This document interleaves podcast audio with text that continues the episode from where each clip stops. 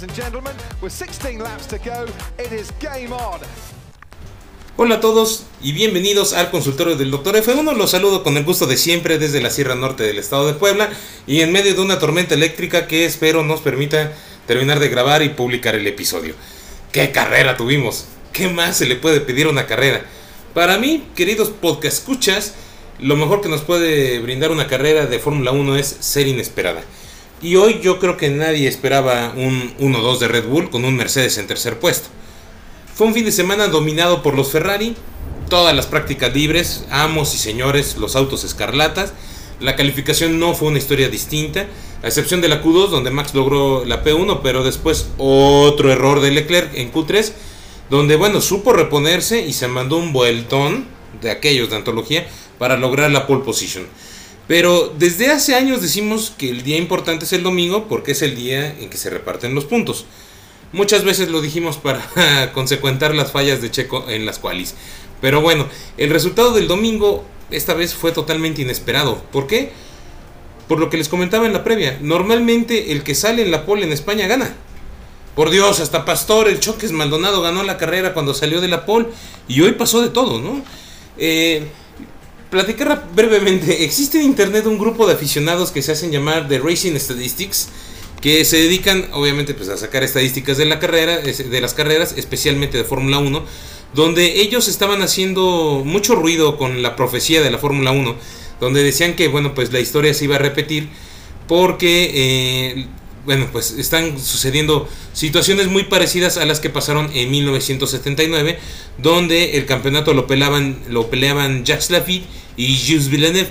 Y bueno, pues parecían ser los favoritos al título y siendo ese año la única ocasión en que dos pilotos diferentes habían conseguido un Gran Chilim y al final terminó ganando el campeonato Jody Scheckter, el, el, sudafricano, que nadie apostaba un peso por él, ¿no? Y él terminó ganando la, la, partida al francés y al canadiense. Entonces dicen los amigos de Racing Statistics que ahora que hay dos pilotos que ganaron un Gran Chilim, en este caso eh, Charles Leclerc y Max Verstappen en la misma temporada, casualmente Checo llevaba los mismos resultados que Jody hasta ayer. Por tanto, la profecía decía que Checo tendría que ganar la carrera de España y al final de la temporada ser el campeón. Lo curioso de la profecía es que todo, todo, todo coincidía, al menos hasta la vuelta 33 del Gran Premio de España, cuando contra todos los pronósticos Checo iba liderando la carrera con serias posibilidades de ganarla. Digo, por un momento creí que la profecía se iba a cumplir. Pero bueno, todo eso pues es superstición, ¿no? Digo, de cierto modo a los fanáticos nos agradan esas ideas fantásticas porque le meten más emoción a la cosa. Es como los que les gusta apostar, ¿no? Es un extra de pasión ahí al deporte.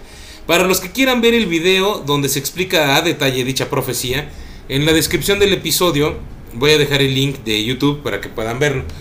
Es un breve este dato cultural, ¿no? En general la carrera pues tuvo mucha más emoción de la que me esperaba. Un arranque perfecto para Leclerc, que le volvió a ganar en el tiempo de reacción a Max y que, bueno, pues logró mantener la, la posición 1. Un arranque buenísimo de Checo que supo quitarse de encima a Sainz, que, bueno, pues parecía que se quedó parado y después dio, dio declaraciones donde dijo que al parecer este, hizo mal el procedimiento para la arrancada y sí se notó porque pues, parecía que estaba ahí detenido. Y bueno, pues Sainz perdió la posición inclusive con Juan Milton, quien después este, pues, tendría un percance ahí con Kevin Magnussen y eso provocaría que cayera mucho en, en, el clasificador, ¿no?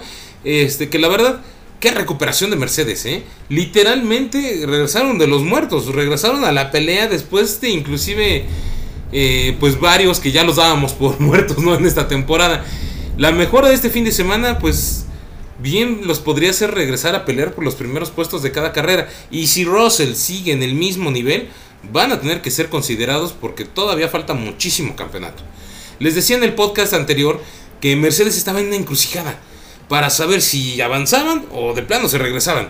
Y creo que por lo visto el fin de semana dieron ese paso hacia adelante. Entonces, no quisiera echar campanas al vuelo porque en Imola McLaren parecía haber regresado, inclusive logrando un podio. Pero ya llevan dos carreras para el olvido contando la de hoy.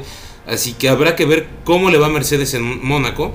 Pero de momento, si Juan Milton no hubiera tenido ese contacto, habría sido interesante ver la batalla que habría tenido porque en la práctica libre 3, en los tiempos de, de tandas largas, eh, Luis era de los que mejor ritmo tenía.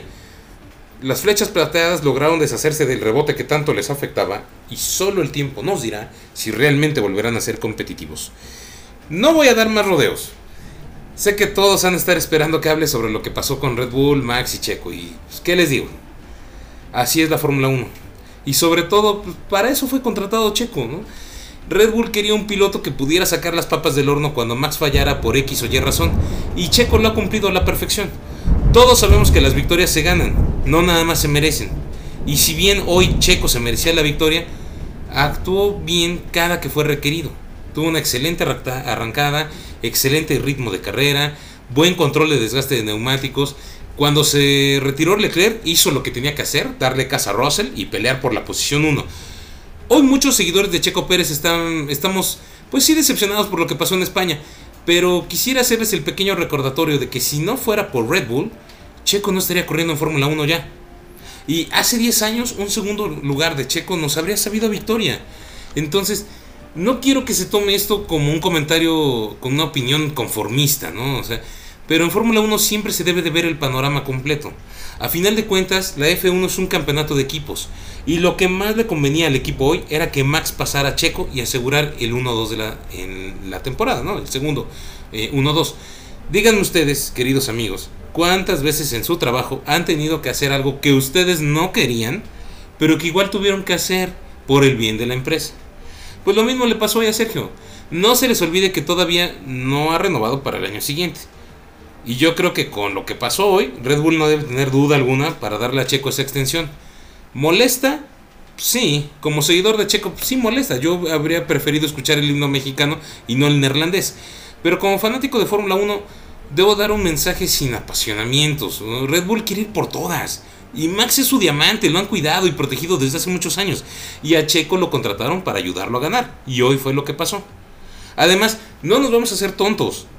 Max traía mejor estrategia de, neumáticos, traía mejores tiempos. Y sí, lo iba a pasar.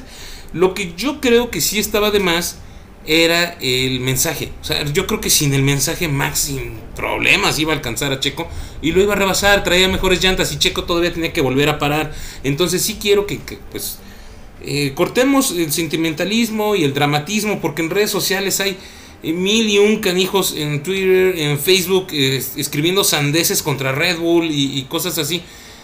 No es el momento, o sea, no, hay por qué hacerlo. Así son las cosas en Fórmula 1. Y quienes se están quejando y están llorando y están diciendo eh, muchas cosas, eh, pues necesitan ver más Fórmula 1.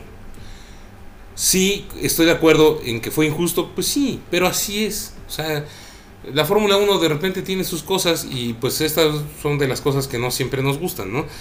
Lo que sí no me gustó fue que cuando Checo traía mejor ritmo y necesitaba que quitaran a Max del frente y lo pidió, el equipo se hizo bien pendejo. Pero bueno, sabemos que la prioridad de Red Bull pues, es y ha sido siempre Verstappen. Por eso fue que Richardo no se quiso quedar en el equipo. Entonces yo creo que el tiempo de Checo va a llegar, debemos ser pacientes. Él mejor que nadie sabe no rendirse nunca. Ese es su eslogan, su, ¿no? Bueno, su, su grito de batalla, never give up. Entonces ya vendrá lo mejor. Y lo mejor yo creo que por el momento es asegurar esa extensión de contrato y poder pelear en el futuro por un campeonato. Checo hizo bien en quejarse. Sería terrible que no hubiera dicho nada, ¿eh? Así están las cosas y este y pues no hay nada que se pueda hacer por el momento, ¿no? Entonces, hasta aquí vamos a dejarle con ese tema porque si no, se nos va a hacer un podcast tipo El Señor de los Anillos de tres horas y nadie va a querer escucharlo completo. Entonces, sin más preámbulo, vámonos con todo con... Las cuales del Doctor Fórmula 1. Con su primer abandono de la temporada nos topamos a Charles Leclerc. El piloto monegasco solo tuvo un error en calificación, que seguro le puso los pelos de punta a más de un tifosi y sobre todo al, al equipo de Ferrari, pero demostró una solidez mental impresionante al salir inmediatamente y hacer un vueltón para lograr la pole. Charles se manejó una carrera perfecta hasta que en la vuelta 27 un error desconocido en el motor lo obligó a retirarse. Sin ello, Leclerc habría ganado esta carrera con una muy holgada ventaja. 10 para Charles. Continuando con los abandonos, nos encontramos al chino Su, que ya se le está haciendo costumbre, la verdad. Lamentablemente fue otro fallo técnico y no suyo, lo que le obligó a retirarse hoy, pero debe de hacer un mejor esfuerzo, sobre todo en calificación donde rodó un segundo más lento que su compañero. Aunque a favor del Oriental podemos decir que él no llevaba el paquete de mejoras que llevó Alfa Romeo este fin de semana. 5 para Wang Yu. En el peor fin de semana de su historia, al menos de su historia en Williams, Alex Albon terminó en último lugar. Debe de sentirse miserable que inclusive Latifi te rebase. Perdió la posición con su compañero en pista. Debe ser humillante que te rebase un manco. Eh, Albon terminó haciendo una estrategia de cuatro paradas donde inclusive Magnussen, que tuvo un muy mal domingo, terminó por delante de él. 5 para Albon. Y hablando de Magnussen, pues Magnussen tuvo una buena calificación. El danés este, iba bien, lo que fue la quali, pero la carrera pues se deshizo después del contacto que tuvo con Hamilton en la primera vuelta en la curva 4. Magnussen tenía más espacio disponible a la izquierda cuando luchaba contra Hamilton, lo que probablemente pudo haber evitado el, incidente, ¿no? Entonces, bueno, 5 para Kev. Eh, terminó en posición 16 y aún así fue la mejor carrera de la temporada para, ¿quién creen? Latifi. Ya que superó a su compañero de equipo Albon por primera vez en 2022 y quién sabe si fue la última vez en que lo haya logrado. El canadiense superó a Alex en su camino hacia el puesto 16, entonces bueno, corrió por delante de Stroll y Magnus en alguna parte de la carrera, pero bueno, no nos engañemos, acabó a dos vueltas de líder. Le vamos a dar un 6 a Latifi, para que vean que soy buena onda. Posición número 15 para Lance, el cejas de azotador Stroll, quien a pesar de llevar el nuevo paquete de actualización de Aston Martin, que no es otra cosa más que una copia barata y descarada del Red Bull, no pudo ni con su compañero de equipo, ni en quali ni en carrera. Y en la carrera, cuando más o menos iba bien, se enredó en la curva 1 con Gasly quien luego recibió una penalización de 5 segundos por su papel en el incidente. Mi calificación para Stroll es de 3. 3 para el niño de paga que está llevando a la ruina a un equipo que hacía mucho con poco y que ahora que tienen mucho no hace nada gracias a él. Adivinen quién se quedó otra vez fuera de los puntos. Sí, nada más y nada menos que Mick Schumacher. Después de llegar a la Q3 por primera vez en su carrera en la Fórmula 1, los puntos parecían una posibilidad bastante real sobre todo después de su excelente arrancada, donde se puso sexto después de la primera vuelta. Pero bueno, el alemán perdió en, las paradas de los pits y bueno, pues inclusive él, ¿no? Como que cuestionó la estrategia después de la carrera. La verdad es que una carrera decepcionante, hay que ser realistas, algunas de las posiciones las perdió en pista. 5 para Mick, que no debe olvidar que de las 11 oportunidades que tenía, ya solo le quedan 10. Otro mal fin de semana para Gasly y creo que eso ya se está volviendo costumbre. Eh, fue superado por su compañero de equipo otra vez. El francés avanzó hasta el lugar número 12 en la primera vuelta, pero bueno, tuvo ese contacto con Stroll, que bueno, pues le costó la oportunidad de estar en los puntos. Eh, no dudo que en la semana va a volver a salir a decir que se merece el puesto de Checo en Red Bull. 4 para el francesito. Se sigue desinflando el globito australiano llamado Daniel Ricciardo, y aunque por fin le ganó una qualia Norris por primera vez en 9 grandes premios, solo se debió a que Lando se salió de la pista cuando hizo su tiempo y entonces por eh, la famosa sanción de track limits fue que le quitaron su tiempo. Entonces, Richardo, a pesar de arrancar en el top 10, cayó en picada en el clasificador mientras luchaba con el ritmo de carrera durante todo el Gran Premio. Otra carrera decepcionante para el australiano. 5 y que diga que fui benévolo. En la frontera de los puntos se quedó cual paisano abandonado por el pollero en el desierto el cuatro veces campeón de Fórmula 1, Sebastian Vettel, quien aprovechó al máximo el Aston Martin mejorado, o deberíamos decir el Red Bull verde. Eh, lo aprovechó al máximo en la quali, le sacó más de medio segundo de ventaja a su compañero, que bueno, su compañero es Stroll, entonces no, creo que sea tan difícil. Vettel corrió mucho en el primer stint y se perdió por poco un resultado entre los primeros 10. Eh, una carrera sólida por parte del alemán, con lo que tiene, pues, hace bastante. 7 para Seb. Eh, otro fin de semana muy bueno para Tsunoda, quien supo vencer a su compañero de equipo Gasly durante la calificación y la carrera. Su Noda subió al puesto 11 en la primera vuelta antes de superar a Richardo y luego perder ante Alonso en la fase de paradas en pits.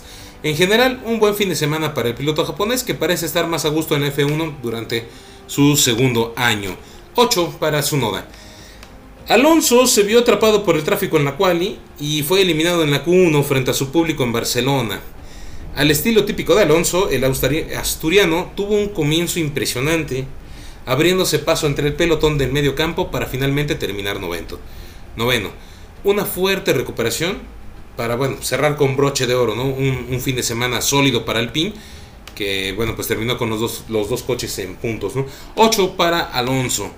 Eh, así por encimita, el octavo lugar no es un resultado wow para Norris, pero considerando que tenía amigdalitis y que, bueno, pues tal vez una amigdalitis sea este pues una, cosa, un caso casi terminal para Norris, que pues, se ve bastante delicadito, pues podemos decir que fue un gran avance. Eh, tuvo un error que lo hizo perderse la Q3 debido a que se salió de, la pista en, su vuelta. Pero bueno, supo componer la plana el día de la carrera, se puso entre los 10 primeros en la primera vuelta y adivinen qué, volvió a superar a su compañero de equipo. 7 de calificación para Norris. Eh, Ocon fue el piloto con más acción en la primera parte de la carrera. Eh, rebasó a Richardo, rebasó a Schumacher y la verdad lo hizo de manera rápida antes de ponerse detrás de botas. A partir de que se quedó atrás de botas, la verdad es que fue una carrera solitaria para Ocon siento que le ha pasado ya en, varias carreras esto. Anda solito y la verdad es que a veces hasta la televisión se olvida de él y ni lo enfocan. Posición 7 fue para Ocon donde terminó pues la carrera. Eh, ya logró llevar eh, a 30 sus puntos en la temporada. Entonces, calladito pero consistente el francés y se aleja cada vez más de Abuelonso en la batalla interna de coequiperos. 8.5 para el francés. Bottas, una vez más, sacó el máximo provecho de su Alfa Romeo en la calificación, asegurando el séptimo lugar en la parrilla y demostrando que la verdad Bottas es un velocista, ¿eh? a una vuelta es muy buen calificador.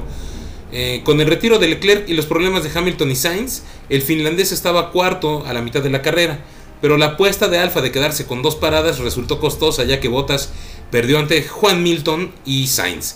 Aún así, excelente carrera del finlandés, el mejor del resto con 8.5 de mi parte. Después de una actuación eh, decepcionante en la calificación, el día de Hamilton se puso peor cuando tuvo ese contacto con Magnussen en la primera vuelta, lo que resultó pues un desafortunado pinchazo para el piloto de Mercedes y también en el inicio de, de la lloradera, ¿no? Lo vuelvo a decir, Juan Milton tendría mayor respeto de mi parte si no fuera tan chillón. Después del pinchazo se aventó a decirle al equipo que mejor guardaran el motor y retiraran el coche. O sea, ¿por qué bajar los brazos tan temprano? Luis debe de hacer un ejercicio de honestidad consigo mismo y si la F1 ya no le apasiona, lo mejor que se retire. O lo que no le gusta es que su coche no sea el dominante y no poder arrancar primero y mantenerse ahí toda la carrera, ¿no? Yo creo. Por otra parte, su ritmo de carrera fue sublime, comparable solamente al de, al de Verstappen. Entonces, al final, Solo estaba a 11 segundos de Russell cuando se vio obligado a bajar el ritmo por la posible fuga de agua en la unidad de potencia. Entonces fue ahí donde, bueno, pues tuvo que bajar el ritmo y perdió la posición con Sainz. Pero teniendo en cuenta lo lejos que estaba Hamilton, estaba al menos a 40 segundos después de su parada de pits en la vuelta 1. Fue un manejo excepcional y un recordatorio oportuno de que todavía tiene ritmo. Entonces que se deje de lloriqueos y a manejar. Que lo que queremos ver es batallas al frente con Hamilton. 8.5 para Luis, que habría sido 9 de no ser tan pinche chillón, la verdad. Mal y de malas para Carlos Sainz, quien continúa con una miserable temporada después de darse un trompo. Sí, amable podcast, escucha, otra vez se trompeó Carlos Sainz, esta vez en la curva 4 Dice que fue un ventarrón. También Verstappen dijo que fue ahí el aire el que los aventó. Fueron los únicos dos a los que aventó, pero bueno. Sainz arrancó horrible y cayó al quinto lugar. Tuvo muchísima suerte de recuperar el cuarto después de que Leclerc abandonara. Hamilton sufriera el riesgo de abandono en las últimas vueltas y que la estrategia de dos paradas de Alfa Romeo con botas no funcionara. Sainz necesita, le urge un maravilloso gran premio en Mónaco para ver si así recupera la confianza. 6 para Carlos Sainz.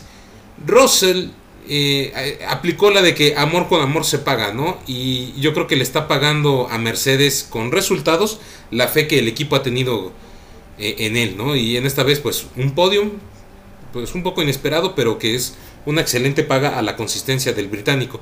Tuvo un buen comienzo, subió al tercer lugar en la primera vuelta antes de ganar otro lugar gracias al error de Verstappen.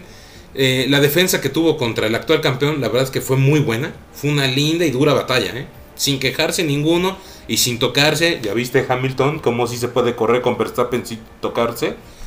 Creo que nunca habíamos visto una batalla entre George y Max y pues estuvo buena, la verdad. Ojalá podamos ver más en el futuro. Al final el ritmo de carrera de Red Bull estaba más cañón y bueno, pues terminó cayendo al tercer lugar. 9 para George, el cara de muñeca Russell. Y bueno, pues otra tarde sólida para el mexicano Checo Pérez en el circuito de Cataluña, entregando a Red Bull otro resultado de 1-2. Ya platicamos todo lo que pasó. Para mí Sergio dio un carrerón, arrancó perfecto, mantuvo el ritmo. Cuando Max se despistó, supo seguir dándole casa a Russell. Buena estrategia. Cuando tuvo que pelear por la punta, no se tentó el corazón y rebasó muy bien a Russell. Eh, todo bien. Al final Max traía mejor ritmo, traía mejores llantas y no iba a poder contener Checo a Max. Entonces sí siento que estuvo de más el mensaje de radio, pero bueno. 9.5 para Checo, ya vendrá esa tercera victoria que lo ponga como el máximo ganador mexicano en Fórmula 1. Eh, en primer lugar, bueno, pues Max. Max Verstappen tuvo una carrera de altibajos, arrancó bien, pero no mejor que Charles. Tuvo un buen ritmo hasta que se despistó, según por la ráfaga esa de viento, igual que Sainz. Y, este, a final de cuentas, ese despiste le ayudó a cambiar su estrategia. Y esa estrategia fue lo que le dio la victoria. Entonces, este, bueno, pues hasta la suerte del campeón, ¿no? Eh, yo creo que Max debe de saber que ya le debe varias a Checo y que no debería tardar tanto en pagársela. Entonces, bien en general Max, 9. Eh, no habría podido haber hecho nada contra Leclerc si el motor del Ferrari no hubiera fallado. ¿eh? Entonces, ahí sí, como apunte. ¿Cómo quedó el estado del campeonato? Y es que esto es lo que más le importa a los equipos, ¿no? a final de cuentas, los puntos. En cuestión de los pilotos, en primer lugar, toma la, la delantera en el campeonato Max Verstappen con 110 puntos. Baja al segundo lugar Charles Leclerc con 104 puntos. En el tercer puesto Sergio Pérez con 85 puntos, firmando hasta ahorita lo que es el mejor arranque de temporada de su vida. Eh, en el puesto número 4 George Russell, consistente con 74 puntos. Eh, en el quinto lugar Carlos Sainz con 65, que debería llevar bastantes más, de no ser por sus errores. Eh, en el sexto lugar Lewis Hamilton con 46 puntos. Séptimo lugar para Lando Norris con 39. Pegadito Valtteri Bottas en el octavo con 38 puntos. Un poquito más abajo Esteban Ocon con 9, digo, perdón, con 30 unidades en el puesto número 9 y en el puesto número 10 Kevin Magnussen con 15 puntos. En el campeonato de pilotos eh, también hubo un cambio en lo que es eh, el líder del torneo, que eh, esta vez pues es Red Bull con 195 puntos. Ahora sí, le sacó una buena diferencia a Ferrari, que se queda en segundo lugar con 169. Eh, Mercedes-Benz en el tercer lugar con 120 puntos. En el cuarto lugar la escudería McLaren con 50. En el quinto lugar Alfa Romeo con 39. Pegadito viene el equipo BWT Alpine con 34 puntos en el sexto lugar. En el séptimo Alfa Tauri ya más lejos con 17. En el octavo lugar el equipo americano Haas con 15 puntos. En el noveno Aston Martin con 6 y en el décimo lastimosamente Williams con 3 puntos. La próxima parada de la Gran Carpa es este mismo fin de semana en el gramoroso Principado de Montecarlo. El Gran Premio de Mónaco, la joya de la corona, una de las tres carreras que hay que ganar para obtener la triple corona del automovilismo mundial. Las otras dos son las 24 horas de Mans y las 500 millas de Indianápolis. Ya en la previa les hablaré un poquito más de esto. Así que el jueves esperen todos los detalles del Gran Premio de Mónaco, por favor. Ya de salida, comentar brevemente que a pesar de que Aston Martin copió prácticamente el diseño de Red Bull, hoy vimos que una cosa es que se parezca y otra cosa es que ande igual de rápido. La FIA realizó una investigación exhaustiva porque varios trabajadores de Red Bull fueron, fueron contratados a billetazos por Aston Martin pero al parecer todo estuvo dentro de la legalidad. Los eh, ex empleados de Red Bull no se pudieron llevar ningún tipo de información en, software, ni en archivos, ni con nada impreso. Pero como dijo Horner, pues lo que se llevan en su cabeza no es ilegal, ¿no? Digo, a final de cuentas, ellos eh, estuvieron trabajando ahí y bueno, pues sobre todo el que se llevaron fue al jefe de aerodinámica de Red Bull. No Adrian Nui, ¿verdad? Este, al otro jefe. Entonces, este, pues dijo Horner que no hay problema mientras no, hayan eh, no se demuestre que hayan descargado información del servidor de Red Bull. Helmut Marcos se aventó a decir que, según ellos, tienen, parece ser que tienen pruebas de que sí se descargó información de la nube de Red Bull para hacer este, los pontones del Aston Martin. La gente de Aston Martin dijo que ese diseño se hizo desde la mitad de la temporada pasada y que era una de las dos opciones que tenían. Empezaron la temporada con uno, echaron para atrás ese y sacaron el otro prototipo que tenían. Entonces, yo creo que este tema todavía va a tener más. La FIA dijo que no hay nada ilegal, pero seguramente vamos a tener más este porque esto se va a volver casi casi una telenovela. Entonces, Red Bull dijo que mientras Aston no les gane, pues no hay problema. Entonces, pues a ver cómo, cómo les va. Eh, en cuestión del fallo que tenía Max en el DRS en España, dicen que se debe a las mejoras en peso. O al menos eso dijo Helmut Marco. Entonces, son mejoras que al parecer Checo aún no tiene. Así que, véanlo bien amigos, aún sin mejoras Checo de un carrerón. Entonces, vamos a ver cómo se ponen las cosas en Mónaco. ¿eh? Va a ser una carrera muy interesante. El jueves vamos a tener la previa.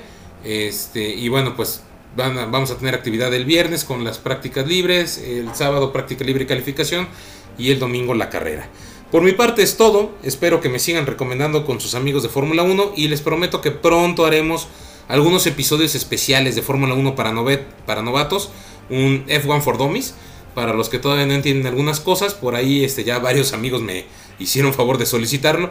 Eh, entonces, bueno, pues esperemos que pronto el trabajo en la en el consultorio este, nos permita este, pues tener un poco de más espacio libre para poder hacer esos episodios especiales. Recuerden por favor que me pueden seguir en Twitter y en Instagram como arroba RacerDentist. Que por cierto voy a ver cómo les, les hago llegar eh, a los que me escuchan un video que acabo de ver hace ratito donde se ve el rebase de Checo a Russell ahorita en el Gran Premio de España desde la grada principal y, me encantó ver cómo la gente de España este, apoyó a Checo tan fuerte. Eso no se gana así de fácil, sobre todo cuando hay aficionados españoles que son tan aficionados a sus propios pilotos. Este, y bueno, pues Checo parece que tiene este, muy buenos seguidores también en España. Entonces, bueno, recuerden que pueden escuchar el podcast en diversas plataformas. Estamos en Spotify, en Deezer, en Amazon Music, Apple Podcast, Google Podcast, en Radio Republic, en Castbox eh, bueno, en diferentes plataformas. Por favor, eh, escuchen eh, nuestros otros episodios. Bueno, pues, algo podrán aprender en los otros episodios, los que son nuevos. Y bueno, pues espero que sigan compartiéndome con, con más amigos. Entonces, primero Dios, el jueves no se pierdan la previa. Buena suerte a todos y hasta la próxima.